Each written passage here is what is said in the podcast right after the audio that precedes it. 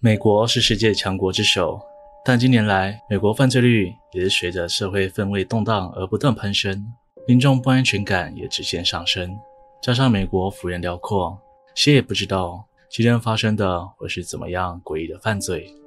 大家好，我是西哥，今天要跟大家分享的是三个美国诡异的闯空门都市传说。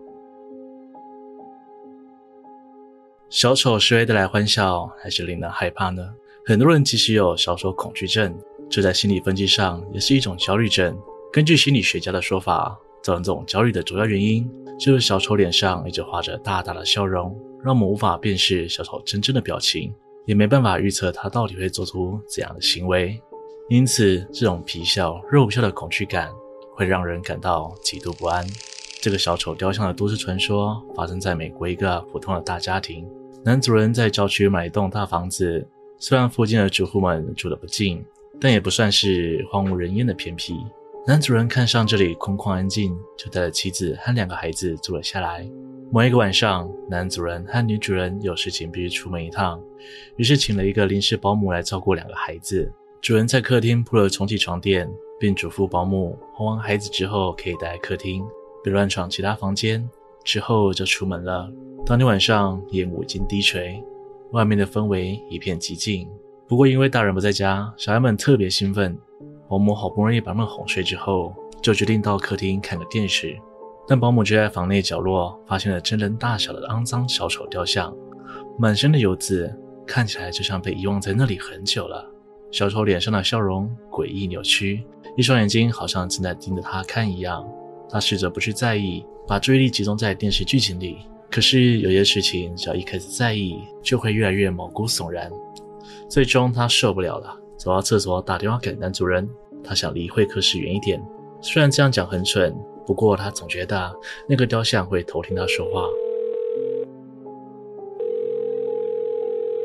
嗯、喂，你好，很很抱歉打扰到您，但客厅的小丑雕像让我有点不太舒服。呃，请问我可以去其他房间，会用毯子盖住它吗？电话那端是一阵紧张的沉默，连空气都快要窒息。接着，男主人用匆忙的声音告诉他，带着孩子先到邻居家，然后立刻报警。保姆也是经验丰富，他知道当有人要你直接报警的时候，绝对不要废话多问为什么。于是他装作若无其事的样子，叫醒孩子们，马上离开大宅。然而，警察来到后，并没有发现什么小丑雕像。原来，小孩曾经跟父母抱怨。晚上都会有一个肮脏的小丑盯着他们，但因为男女主人都没有看到过，所以他们总觉得是小孩做噩梦，或者是什么幻想朋友之类的，并没有放在心上。直到听到保姆也这么说，才终于相信有人潜入家中了。不过种种线索表示，那个小丑雕像是一个有妄想症的杀人犯。由于最近大宅附近的精神病院才刚倒闭，不是每位病人都得到安置，那小丑患有妄想症，病院倒闭时逃了出来。而在这起事件后，再也没有人见过这位小丑。故事要从一个一家三口的家庭说起。由于家里的女孩是独生女，所以爸爸妈妈让她养一只小狗。女孩跟爱犬的感情非常好，每天晚上睡觉，狗狗就会躺在女孩床底下陪她。某天，父母要出远门，交代她晚上睡觉前一定要把门窗都锁好，以免有人闯空门。女孩很听话。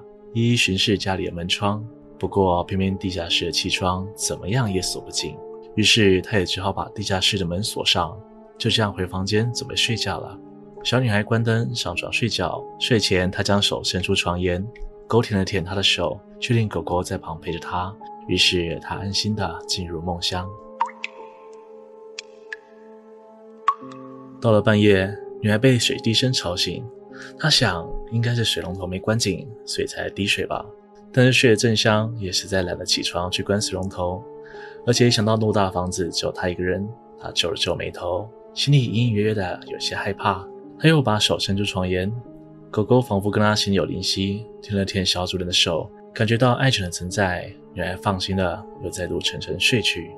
凌晨三点多，他再次被水滴声吵醒，不安的感觉再度袭来。他伸出手，希望得到令人安心的回应。果不其然，狗又舔了舔他的手。到了早上快七点时，小女孩的父母回来了。他们回家的声音唤醒了女孩。女孩起床梳洗，来到浴室，打开门，只见自己的爱犬被剥下皮挂在窗帘上，鲜血滴答滴答地滴入浴缸。原来她昨天听到的不是什么漏水声，而狗狗早就不在她的房间了。小女孩尖叫着跑回房间，却在地板发现了一张纸条：人也是会舔东西的哦。美国青少年生日喜欢在家里办派对，这个故事就是从一个派对之夜开始的。一个女孩到好友家为她庆生。由于这个周末好友自己看家，因此邀请了很多朋友来家里，大家开心的喝酒狂欢。稍晚之后，朋友们陆陆续续回家，女孩也把卡片跟礼物交给朋友之后，就准备打道回府。不过走到一半，才发现自己的手机忘在好友家，于是匆匆忙忙的赶回去。但到了他的家门口，不管怎么按门铃，也没人回应。他想，大概是朋友喝得太醉了，已经睡着了。而且他睡着之后，也很不喜欢被人家打扰。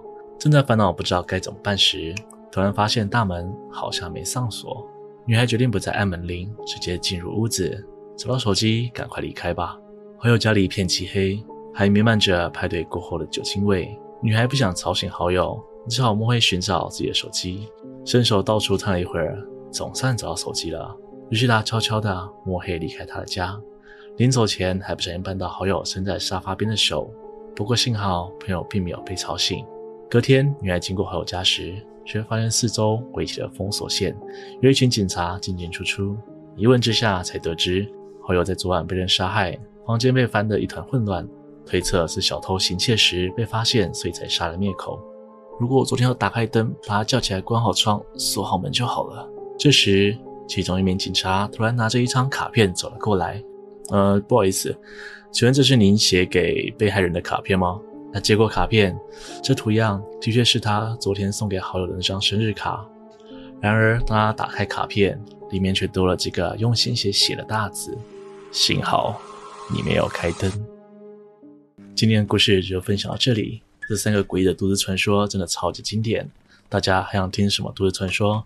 欢迎在底下留言跟我分享哦！我是熊的频道，请别忘了帮我按赞、订阅、分享，并且开启小铃铛，才不会错过最新上片的通知哦。